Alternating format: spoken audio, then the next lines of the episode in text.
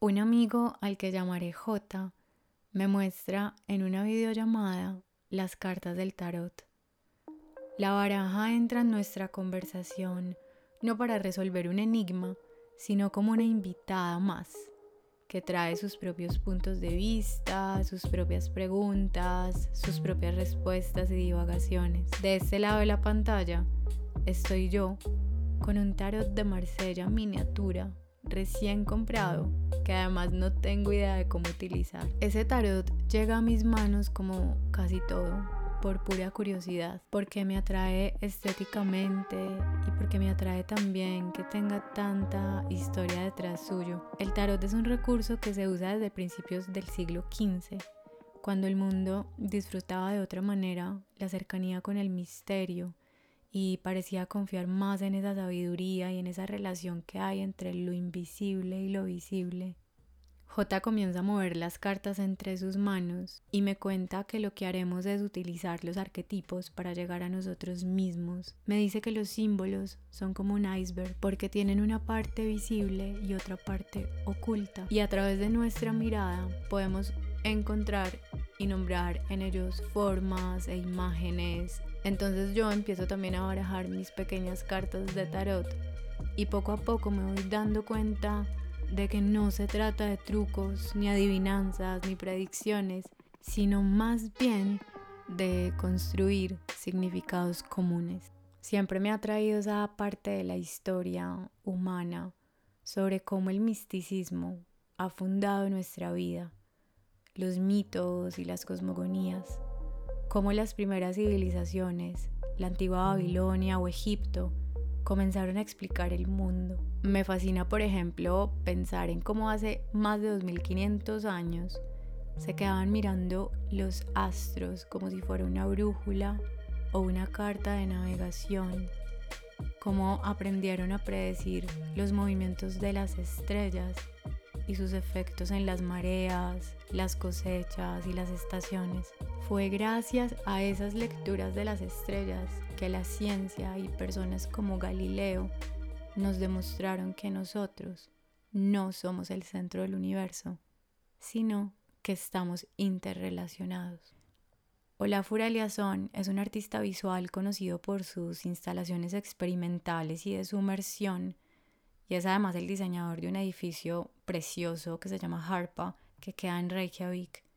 Y en 1993 creó una instalación llamada Beauty, en la que un foco de luz brilla oblicuamente a través de una cortina de niebla o de lluvia muy fina para generar el efecto visual de un arco iris. Lo curioso de esta obra no es el arco iris en sí, que es fácilmente generado por la interacción del agua y la luz, sino cómo la existencia relativa del arco iris cambia dependiendo de las posiciones de los espectadores, dependiendo del ángulo de su mirada. Para algunos el arco iris existe y para otros no, aunque estén dentro de la misma sala. La obra solo existe en la unión de la mirada con los objetos y es única para cada espectador. Cuando no hay nadie en la sala, aún con el agua y con la luz, si no hay mirada, el arco iris no puede existir.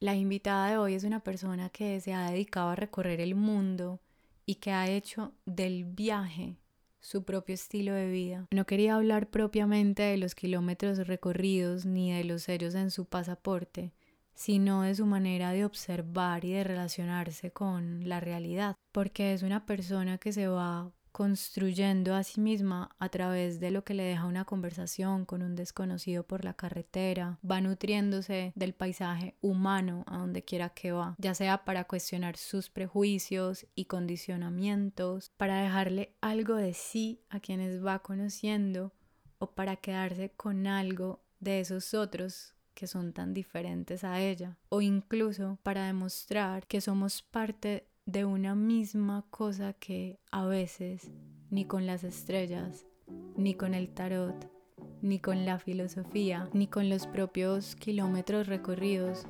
sabemos muy bien cómo explicar. Laura Lazarino es el espíritu detrás del famoso blog Los viajes de Nena Empezó a viajar con mochila en 2008 y desde la primera vez que salió sola supo que había nacido para viajar. Lleva más de 10 años en ruta, ha viajado sola, de turista, de mochilera, en tren, en avión, en barco, en bus. Ha viajado en pareja en la travesía admirable de recorrer el mundo haciendo autostop. Al día de hoy lleva más de 70 países viajados. Es coautora del libro Caminos Invisibles, 36 mil kilómetros a dedo de Antártida a las Guyanas. Una de sus más recientes travesías fue unir Cairo con Ciudad del Cabo a dedo en 15 meses. En la actualidad está practicando la vida sedentaria en casa, escribiendo y dictando talleres de escritura. A Laura le gusta el olor a césped recién cortado, abrir un libro que ya leyó y ver qué cosas subrayó para comprobar si sigue siendo la misma persona. No le gustan los hilos del mango que se quedan entre los dientes, aunque ama comer mango. Le gusta la armonía oculta en todo caos y por eso le gustan los mercados, las ciudades grandes y los aeropuertos, aunque no le gusta la sala de embarque del vuelo de regreso a casa, ni la sección de pescado de los mercados. Le gusta mirar hacia adentro cuando la gente deja abiertas las puertas de sus casas, pero no le gusta la murga ni los tambores ni el carnaval. Le gusta el ruido que hace el sello cuando cae nuevo sobre el pasaporte y la sensación de terminar un cuaderno casi tanto como la sensación de empezar uno nuevo. Lau, qué alegría tenerte aquí. Yo creo que ya era hora de, tener ese amado acento argentino en este podcast. ¿Cómo estás? Bien, la alegría es mía porque la, el amor por el acento es mutuo. Yo tengo una cosa con el acento paisa, hay una cosa que me llama y me llama.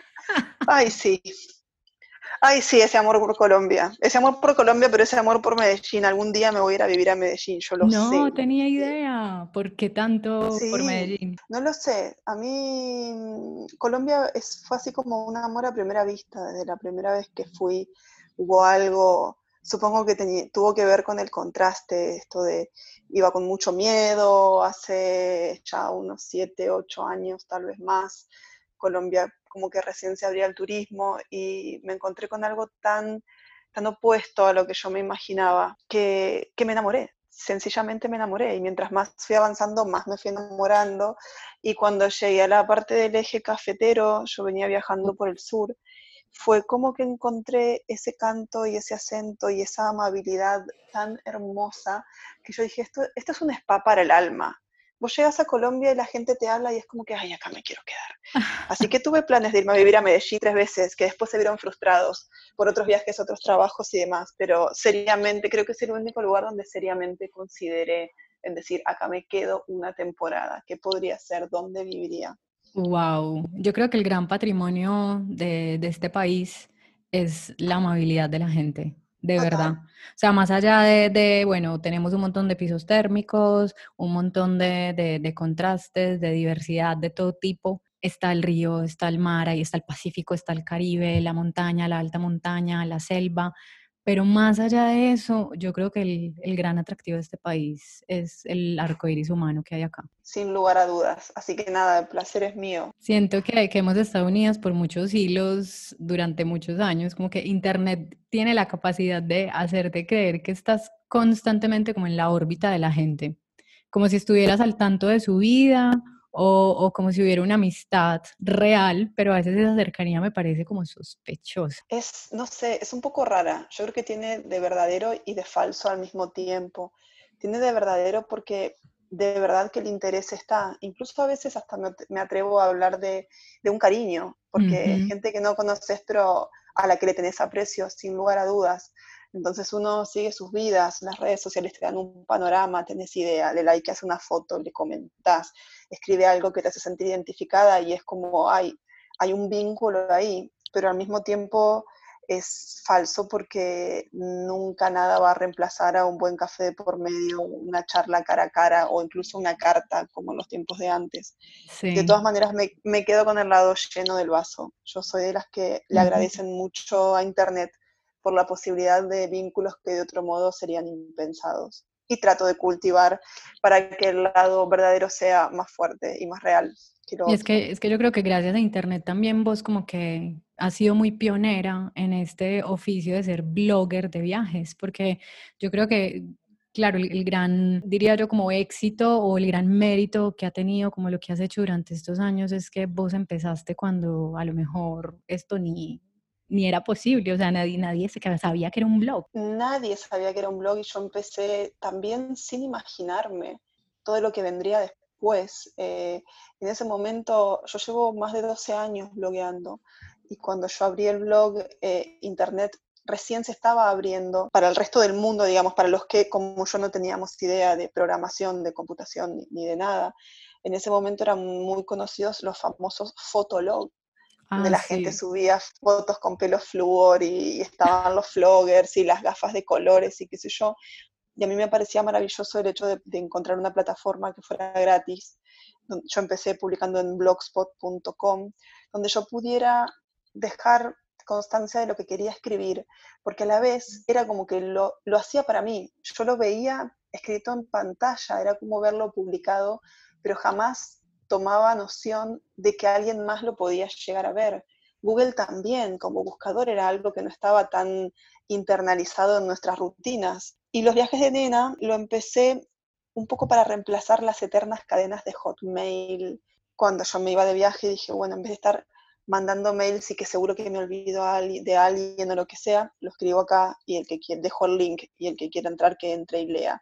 Entonces al principio fue una herramienta de comunicación con mi gente más cercana y después pasó todo lo que pasó y acá estamos y en mi vida me imaginé que iba a tener que aprender la cantidad de cosas que tuve que aprender. Sí que me ha dado cosas muy buenas Internet. Eh, me llama, me llama mucho la atención esto de, de, la valentía de empezar a publicar en un blog, porque yo creo que muchas de las personas que en algún momento han querido tener un blog se cortan porque, bueno, no, y el anonimato, y me va a leer mi familia, y me va a leer todo el mundo. ¿Vos nunca te llegaste a tener como consideraciones de ese tipo? Las tuve, pero cuando ya era demasiado tarde. Yo me acuerdo que la primera vez que tuve miedo de publicar algo así por temor a que me leyera mi familia fue cuando probé ayahuasca en la selva en Ecuador. Tuve una experiencia maravillosa y tenía muchas ganas de compartirla, sobre todo porque el objetivo principal de mi blog siempre fue, después, digamos, después del hecho de compartir todo con mi familia, fue también encontrar esa información que yo buscaba y que no, no hallaba en la web. Entonces, no había en ese momento, cuando yo empecé a viajar en el 2008, eh, blogs de chicas que viajaran solas. Era como que era un mundo de hombres y yo decía, tiene que haber mujeres que lo hagan, no puede ser. Y con el tema de la ayahuasca lo que me pasó es que encontraba muchas cosas científicas, yo soy muy temerosa de todo lo que sea cuestiones de salud y del cuerpo, como que no, no voy por el experimento así de cabeza sin asesorarme bien antes. Encontraba cosas científicas de qué te hacen el cuerpo y qué sé yo, pero no encontraba ningún relato como, bueno, esto es lo que me pasó, me morí de, no sé, el dolor de panza o, lo que fuere. Entonces lo quería contar y dije, wow, ¿qué van a pensar mis padres cuando lean que estoy tomando drogas en el medio de la selva? Y dije, bueno, ya está, yo lo subo y que sea lo que Dios quiera. Y lo curioso es que mi papá me hizo un reclamo un año y medio después. Ahí me di cuenta que es, es muy feo lo que voy a decir, pero es muy cierto y es que nuestras familias y nuestros amigos no nos leen tanto como los no, desconocidos. cero. O sea, yo te digo, mis amigas no escuchan mi podcast. Sí, a mí me pasa con el libro. Yo tengo mi libro publicado hace siete años y cada vez que voy a la casa de mi papá, solo por curiosidad me fijo en dónde tiene puesto el señalador y con suerte se avanza tres o cuatro páginas al año. Como mencioné al principio, apagaste recientemente el modo nómada y encendiste el modo sedentaria, ¿no?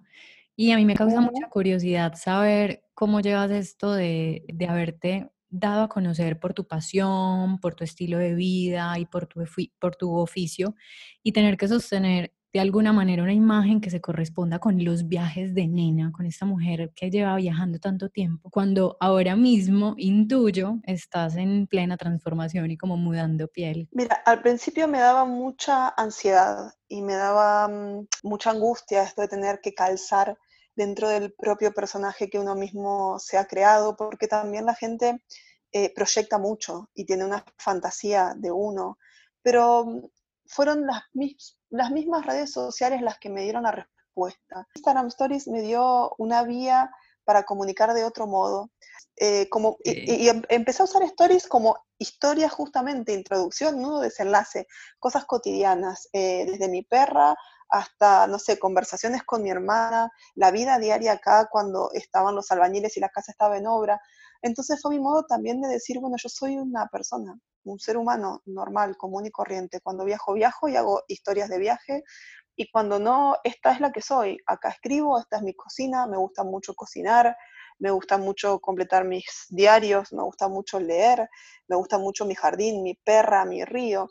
Entonces eh, empecé y creo que con Instagram Stories encontré, como te decía, otro canal de comunicación. Sí, como mujer yo siento que nosotras estamos tan acostumbradas a ser cíclicas desde tan pequeñas que, que ahora como que, no sé, transformarnos de repente se nos da bien, ¿no? Se nos da bien de alguna manera. Sí, y apropiarnos también de ciertos espacios. A mí, a ver, todo fue una transformación. Cuando yo empecé a viajar, eh, tenía una mirada de las cosas, yo tenía 23, 24 años, no lo sé, entonces era una mirada mucho más inocente, eh, más de autodescubrimiento, de la conquista, de estoy pudiendo hacer esto, de conquista propia me refiero.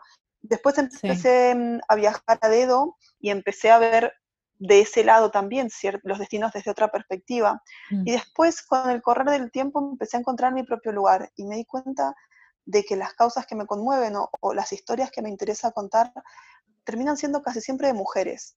Y no es una cuestión casual, es lo que a mí me, donde se me va la atención, donde se me va el ojo. Y estando quieta, eh, sobre todo en este momento que estamos viviendo tan histórico, mm, me da la posibilidad de escribir o de comunicar también desde mi rol de mujer, fuera de los viajes, en mi día a día. Decir, bueno, eh, no sé, por ejemplo, el año pasado fue eh, para el 8M, hice una story con, esta es una lista de las cosas que yo escuché eh, en el último año viviendo acá en Argentina y que esto también es machismo. Por esto pasamos las mujeres. Cosas muy pequeñas, pero que, mm, que tienen también que ver con quién soy yo. Entonces, y como te decía, ocupar un poco el lugar de mujeres como viajeras, como escritoras, como comunicadoras, como persona. Sí, y, ocupar nuestro lugar también desde, desde ser primero mujer, mujeres y después seré africana, después seré colombiana, después seré española, de encontrar tantos espejos viajando, porque vos has tenido como la suerte y, y, la fuerza y la valentía de viajar muy, muy, muy al interior de, de los destinos. Ser mujer para mí em, nunca lo viví como una debilidad, siempre lo vi como una oportunidad, como decir, bueno, yo también puedo, si puedo. Me acuerdo que cuando empecé a viajar era, pero, ay, pero ¿cómo te vas a ir de viaje sola? Y me fui a Bolivia y a Perú, que están acá nomás, no es que me fui, no sé, a la India o a Turkmenistán, que... Y yo, mi respuesta en ese momento era, bueno, pero a ver, si puedo vivir sola, si puedo trabajar sola, si puedo tomarme un taxi, si puedo ir al supermercado, si puedo tomarme un autobús, ¿por qué no lo voy a poder hacer en Bolivia si lo estoy haciendo en Buenos Aires? ¿Cuál es la diferencia?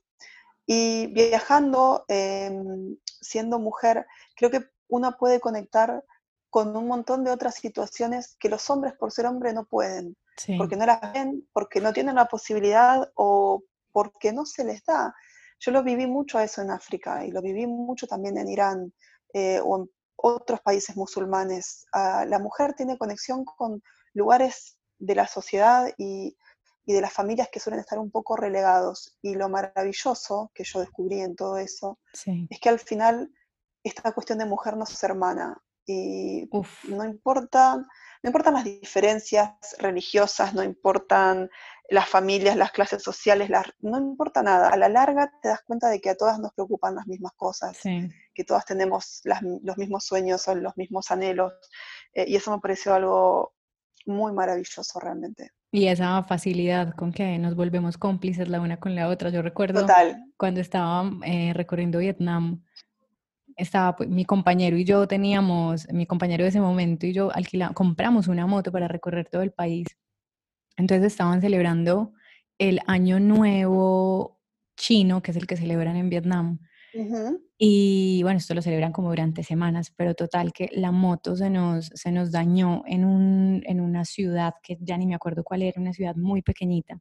Estuvimos como tres días ahí varados Y el día que nos iban a entregar la moto, para él fue como el peor día en Vietnam y para mí fue el mejor día, porque mientras él estaba con, con el señor, el, el mecánico, con Google Translate, explicándole la moto, no sé qué, horas, a mí me metieron dentro en una sala con, no sé, como con cinco mujeres que no hablaban nada de inglés y solo me daban licor de arroz y licor de arroz y licor de arroz. Y yo terminé borrachísima ese día, pero ellas tenían escondida la botella, era lo gracioso. Entonces cada tanto como que la sacaban detrás de una silla, servían, tal.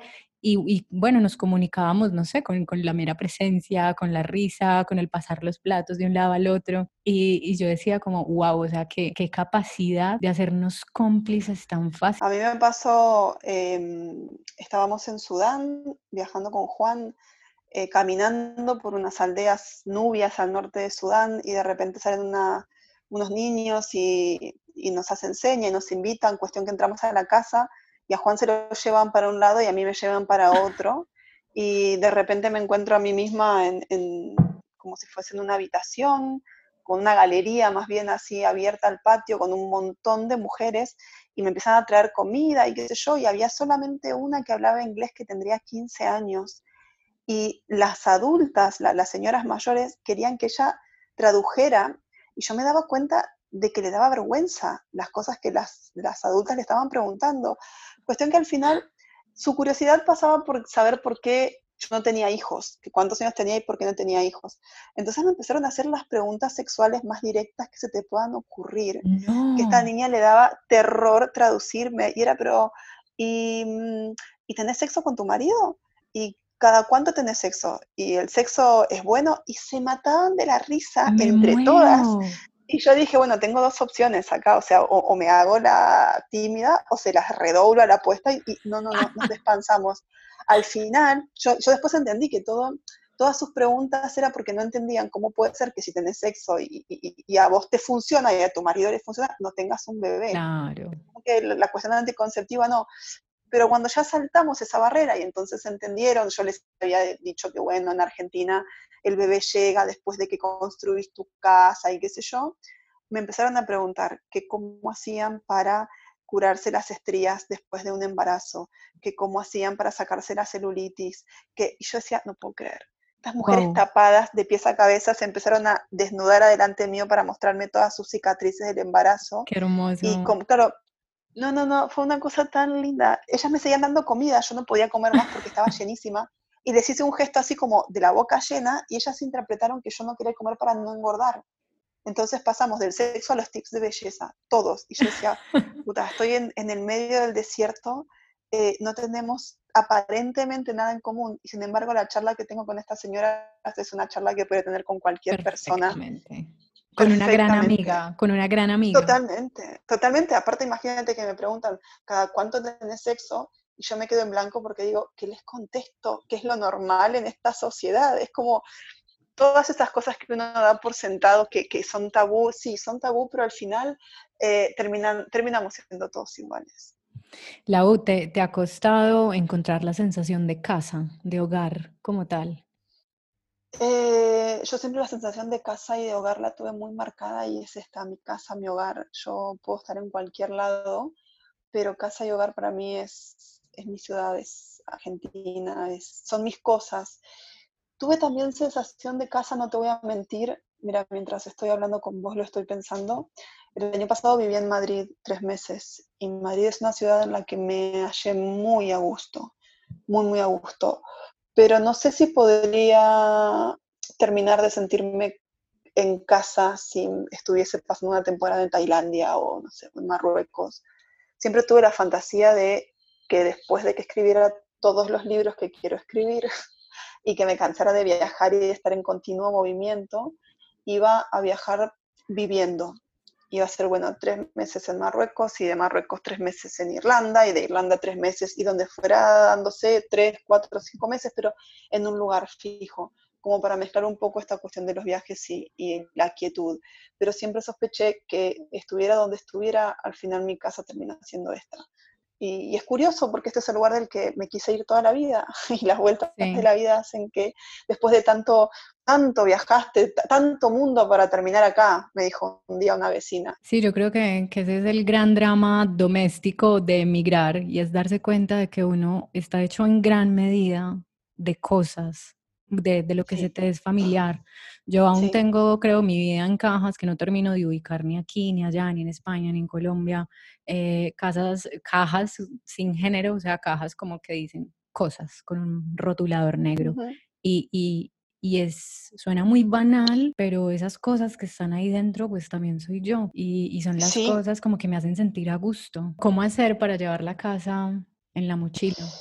Es que a mí lo que me pasa después de mucho tiempo de viajar es que me harto de que todas mis cosas entren en 60 litros y me harto de tener que meter la mano como si estuviese metiendo la mano en un bolillero para sacar el número del bingo, para ver qué me pongo. Estoy muy de acuerdo con esto del minimalismo, pero me reconozco una juntadora de objetos. Tengo más libros de los que puedo leer y sigo comprando porque me hace feliz el acto de acumular libros. Me hace muy feliz acumular cuadernos. Debo tener stock de cuadernos para los próximos dos años y la próxima vez que pueda viajar lo primero que me voy a comprar va a ser un cuaderno. Y me hace muy feliz tener, tengo en mi cocina un estante con especias. Yo a ah, todos lados donde voy, voy al supermercado y que si el aceite de tal cosa, que si la sal de tal otra, que si la pimienta de acá, que si el no sé qué, no sé cuánto, y me hace muy feliz, muy feliz tener el mundo en mi casa, en mi plato, en mi mesa. Esas son las contradicciones de las que estamos hechas también. Pero al final a mí me pasa que cuando estoy viajando mucho tiempo, quiero estar en mi casa y cuando estoy en mi casa mucho tiempo quiero viajar y creo que es un complemento. Al principio lo vivía como una contradicción y después digo, no, yo necesito de una cosa para que la otra cosa funcione, como si fuera una maquinaria. Puedo ser Los viajes son lo que me permite a mí ser feliz en este rincón del mundo llamado San Nicolás, a quien muchos llaman San Nicho, por si eso te hace saber algo, es la muerte misma. Y sin embargo, mis pájaros, mis árboles, mis abejas, mi perra, todo eso que, que, forma parte de la fauna de mi jardín, a mí me hace muy feliz. Me siento muy afortunada de vivir muy cerca del río. Pero puedo apreciar todo eso porque sé que cuando me harto, bueno, ahora en pandemia no, pero normalmente agarro mi pasaporte y me voy. Entonces es eso, es el equilibrio. A mí me da la sensación de que el efecto transformador de los viajes no es una cosa como instantánea, o sea, no es como que llegué y ya, ¡Ah! no, este viaje me está enseñando tal cosa, o sea, como que el aprendizaje del viaje no ocurre durante el viaje. Un amigo que está muy metido en el mundo de la ayahuasca, que hace un rato lo mencionaste, yo todavía no la he, no la he probado, es la medicina, pero él me decía que la medicina de la ayahuasca tiene efecto en tu vida tiempo después, que vos solamente te das cuenta de para qué fue lo que te hizo o qué fue el mensaje que te entregó al tiempo. Sí. Y a mí me da la sensación de, de que los viajes tienen como ese efecto flashback, o sea, como que de repente un día en cualquier esquina te agarra algo y boom, es como te llega el viaje, o sea, te llega realmente ese efecto. Mucho, mucho tiempo después, como que el viaje en solitario apenas como que me está entregando grandes conclusiones. Un viaje que lo hice hace años por Asia, hace ya cinco años, me, parece muy fuerte que hayan pasado ya casi cinco años, y es como que apenas me está haciendo como, me está terminando de entregar las últimas cosas, y yo pensé que ya había terminado de aprender. ¿Te ha pasado eso con viajes en particular? Como que no terminas de, de digerirlo. Pasó mucho eh, con el viaje de África, creo que para mí fue el viaje más transversal eh, que yo hice en toda mi vida. Y mm, es un viaje que estuvo dividido en, dividido en tres etapas súper marcadas, que las pude ver recién cuando lo terminé. Y ahora digo, no hay, es como si fueran tres temporadas de una misma serie y no hay manera de que eso no se vea, no, no sea evidente. Y la primera parte de ese viaje eh, fue como un rito de iniciación. Mm. Y yo lo sufrí, lo sufrí muchísimo. Me pasé todo el viaje eh, por Egipto con el miedo de si estoy preparada para esto, con el choque cultural que implica Egipto en sí mismo, con pasé situaciones que, nunca había vivido, situaciones de acoso y de cuestiones de rol de género muy fuertes. Después entramos en Sudán y Sudán es un poco como la Colombia africana, es un país que tiene, una, tiene ahora una prensa que, que, no es para nada favorable como en su momento pasó con Colombia y sin embargo es un país de puro amor. La gente en Sudán es maravillosa. Yo me sentí muy, muy a gusto. Y después de ahí fuimos a Etiopía y yo me pasé todo el viaje por Etiopía llorando. Llorando, pero llorando de qué estoy haciendo acá, por favor, ¿quién me manda? Luego de eso vino la parte de África Central, Kenia, Tanzania, Uganda, Ruanda, y eso fue como encontrar, encontrar a, la tribu a la que uno pertenece. Fue, es el sentimiento de tribu, de bueno, yo entiendo qué estoy haciendo acá, cuál es mi rol, y ahora que entiendo cuál es mi agua, sé cómo puedo nadar, porque ya pude, con ya es como, bueno, estoy como haciendo pie, ya toqué fondo, ya estoy en el fondo, ya puedo pisar. Y la última parte del viaje, que fue la segunda vuelta a Tanzania hacia el sur, fue poder entender todo eso que antes para mí no tenía sentido y es que lo que dice todas las personas que algunas viajaron a África y es que África se te mete bajo la piel, es como un tatuaje y no te lo sacas nunca más y vas a querer volver. Si llegaste hasta ese punto, vas a querer volver. Y lo curioso, respondiendo a tu pregunta, es que yo me pasé todo mi viaje por Egipto llorando y cuando estábamos en Sudáfrica, mi papá fue a Sudáfrica a terminar el viaje con nosotros. Entonces las últimas semanas, ya previo, teníamos pasaje de vuelta y todo, estábamos con Juan y con mi papá. Y un día habíamos salido, no sé qué, y entramos, estábamos en el hostel y entramos a la ducha. Y claro, yo salgo de la ducha y me siento envuelta en el toallón en, un inodoro con la puerta abierta y me pongo a llorar de una manera que mi papá entra al baño y me ve y lo ve a Juan ahí y él pensó que nos estábamos peleando y dijo, eh, esto es como pelea de pareja, yo me voy de acá y era yo que no podía parar de, llorar diciendo, no me quiero volver. Wow. No me quiero volver. O sea, eh, entré en este continente llorando de me quiero ir a la mierda y ahora estoy acá y no me quiero volver. Entonces, y por suerte tengo todo eso anotado y ahora me pasa que estoy escribiendo el libro y ya pasaron cuatro años y puedo ver muchas cosas con más claridad. Me hace muy bien tener escrito en caliente, digamos, cada sensación porque me reconecta conmigo misma. Uno a la distancia minimiza, idealiza, romantiza, como que se olvida de lo que realmente pasó pero hay que estar tres meses en un país donde no te gusta la comida y no encontrás nada y bajaste siete kilos y, te sentís un cadáver ambulante y matas por un pedazo de chocolate. Y al mismo tiempo la gente se está muriendo de hambre, entonces te da la culpa de cómo puede ser que yo esté queriendo comer mi comida. Es como todas esas cosas, esos demonios, África me enfrentó a, lo peor y a lo mejor de mí. Todo eso está bueno, haberlo puesto en papel y ahora está bueno poder hacer el análisis y seguir aprendiendo de todo eso. Siempre he pensado que vos sos como un equilibrista de la incertidumbre. A, muchas personas nos aterroriza perder el control constantemente, no saber qué va a pasar, hacia dónde vamos, el por qué, el para qué. O sea, yo, por ejemplo, cuando me fui para Asia, que este viaje duró casi un año, yo hubo un momento, me acuerdo en Bangkok, que me dio como un bajón de ese tipo, como yo, ¿qué carajos estoy haciendo aquí? Y fue como determinarme a, yo tengo que encontrar un para qué en este viaje, o sea, yo no puedo moverme porque sí, yo necesito encontrar un para qué. Y, rápidamente lo fui encontrando, lo fui encontrando y de hecho me, me, aprendí como a, a, viajar mucho más despacio, aprendí a quedarme, a darle tiempo a los lugares para, para que nos conociéramos, porque a veces se trata de eso. ¿Cómo haces vos para amigarte tanto con la incertidumbre? Porque, porque la encontrás tan fascinante? Porque es como una droga, y no lo digo eh, como con el sentido bonito, ni romántico, ni todo lo que te decía antes. Eh, a mí me costó mucho la incertidumbre.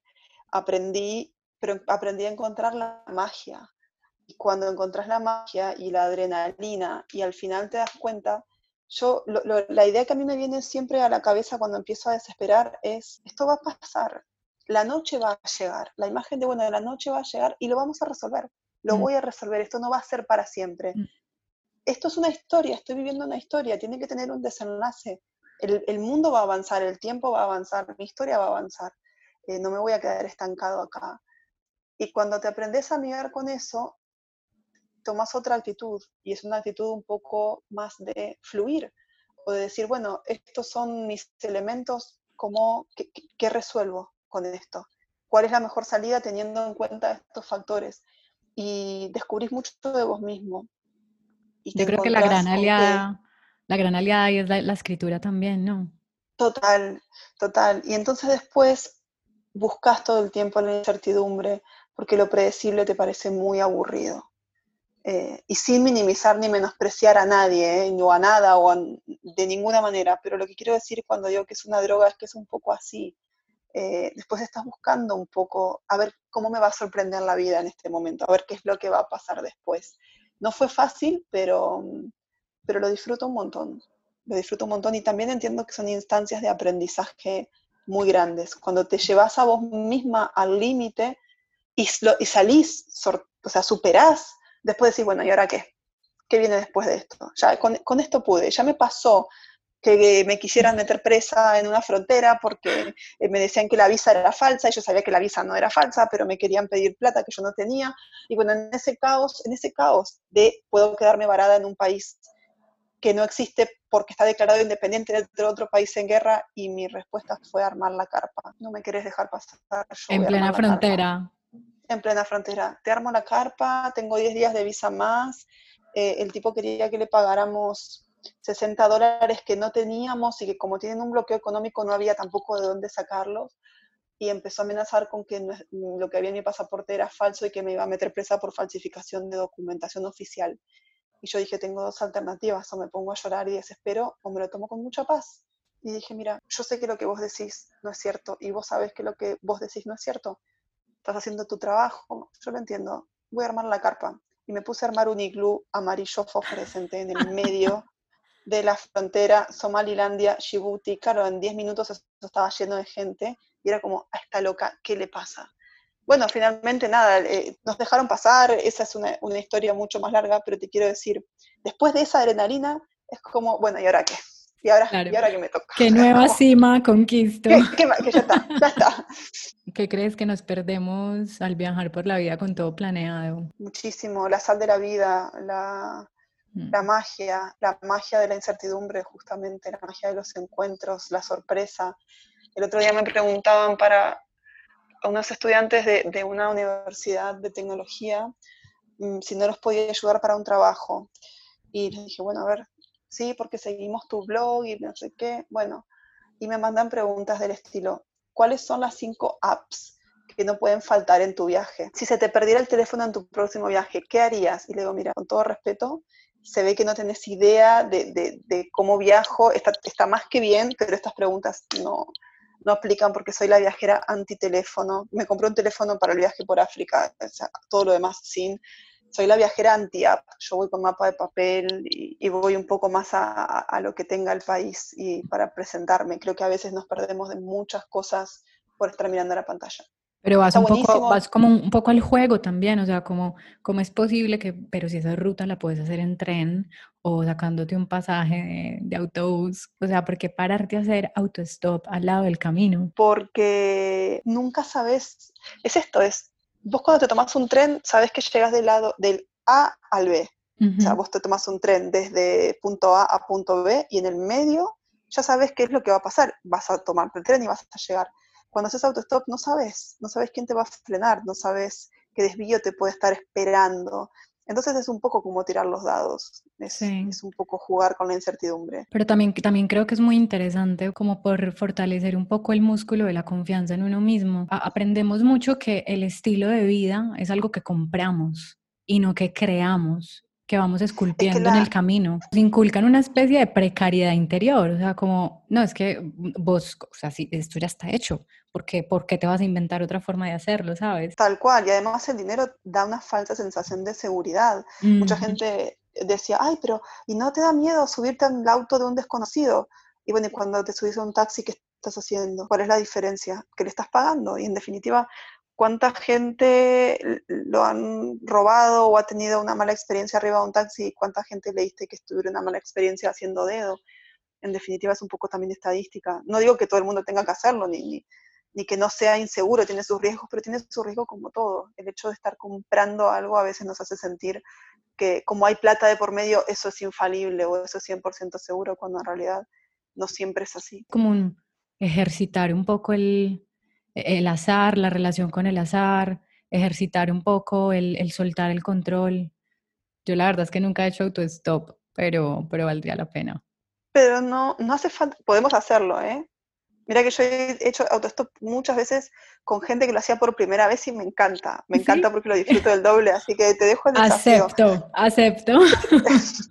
Pero a ver, tampoco hace falta que sea autostop. Yo creo que esta cuestión de de, ponerse en contacto con lo desconocido o de ejercitar el músculo de la confianza no se da solamente haciendo dedos, se da cuando te alojas por couchsurfing, se da cuando viajas sola y conversas con la persona que está sentada al lado tuyo en el colectivo, se da cuando pides ayuda. Creo que también hay como un tabú en esto de pedir ayuda, la, la oda a la autosuficiencia. Tengo TripAdvisor y tengo todo en el teléfono y entonces ya estoy en mi casa y sé a qué hotel voy a ir y dónde voy a ir después. Y, y es como que no necesitamos a nadie, cuando en realidad lo lindo se da precisamente cuando nos abrimos. Entonces, incluso hay apps como, no sé, BlaBlaCar o ah, estas que son... E, es, es como hacer autostop también, es subirse al auto a mm. un desconocido, es necesitar a otra persona, es salir un poco de la burbuja en la que vivimos de, individualismo y, hablar con el que está al lado. Y a veces el que está al lado tiene mucho para decir. Muchas de las grandes historias terminan dándose con gente que, a la que uno se expone. Hay que exponerse un poco más y, perder el miedo a pedir ayuda. ¿no? no nos hace menos personas, nos hace más humanos. Que es también como perder el, miedo a acompañarnos, porque es que los viajeros somos como una, una nación flotante todo el tiempo. Nunca yo creo que eh, habíamos sido tan nómadas en, en la historia de la humanidad y aún así nunca habíamos sido tan individuales también. O sea, una app de repente te aísla. Es simplemente hablar con la gente, es hablar con la gente e iniciar una conversación eh, más allá de, la necesidad eh, puntual de voy a comprar pan o necesito saber dónde está una calle. Yo tengo un amigo que es Dan Lande, él eh, viaja casi siempre solo, nunca hace dedo, y sin embargo también siempre está buscando exponerse. Entonces es el que va al, sale a bailar solo, sale a comer solo y terminas la noche con un montón de amigos y es como, pero ¿cómo hiciste? No, bueno, pero yo me llevo, no sé, un juego de cartas y entonces invito al de la mesa al lado a ver si, si me gana jugando al chinchón y le explico un juego tonto de Argentina y claro, uno es viajero y no deja de ser una excentricidad. Yo me imagino acá en San Nicolás, estás tomándote un helado y aparece un finlandés con un juego de cartas y te dice, te voy a enseñar un juego típico de mi país, ¿quién le va a decir que no?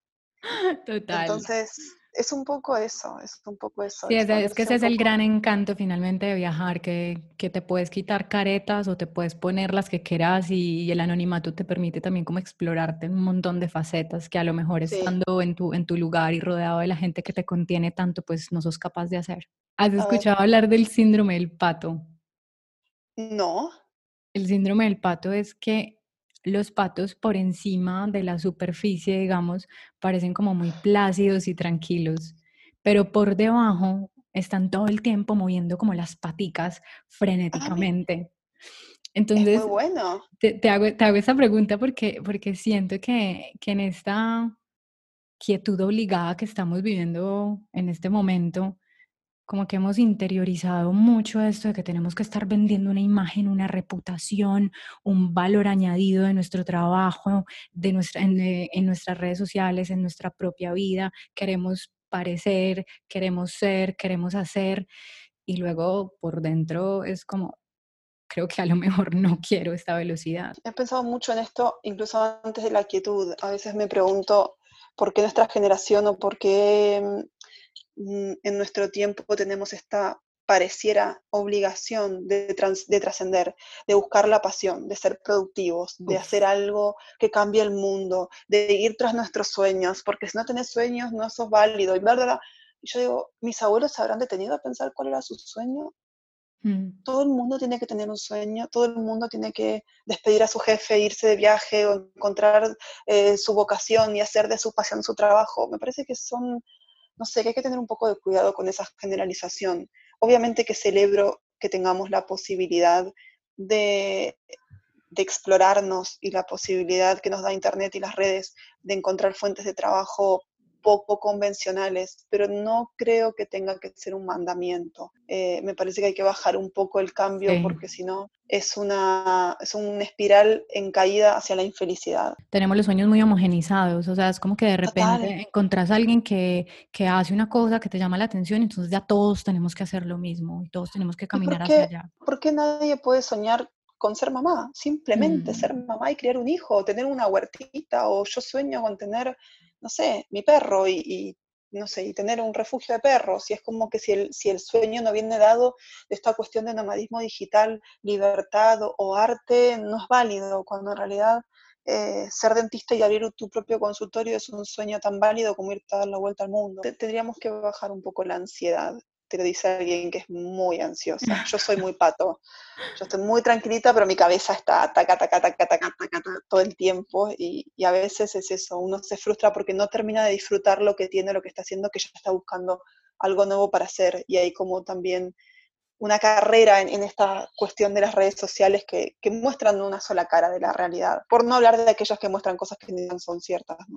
¿Cuál es tu idea de felicidad perfecta? No lo sé, yo siento algo parecido a la felicidad perfecta cuando termino de escribir algo, puede ser un artículo, un post, una página de mi diario, donde siento que lo que está escrito es lo que quería decir y que está dicho del mejor modo que podría haberlo hecho. De leer y decir, ay, era esto lo que tenía atragantado acá. Entonces... Ya que hoy, hoy salí un ratito aquí como frente a, la casa y como al pastito con un café y la libreta y tenía como un poema atragantado y terminé de escribirlo y dije, ya, o sea, este día valió la pena.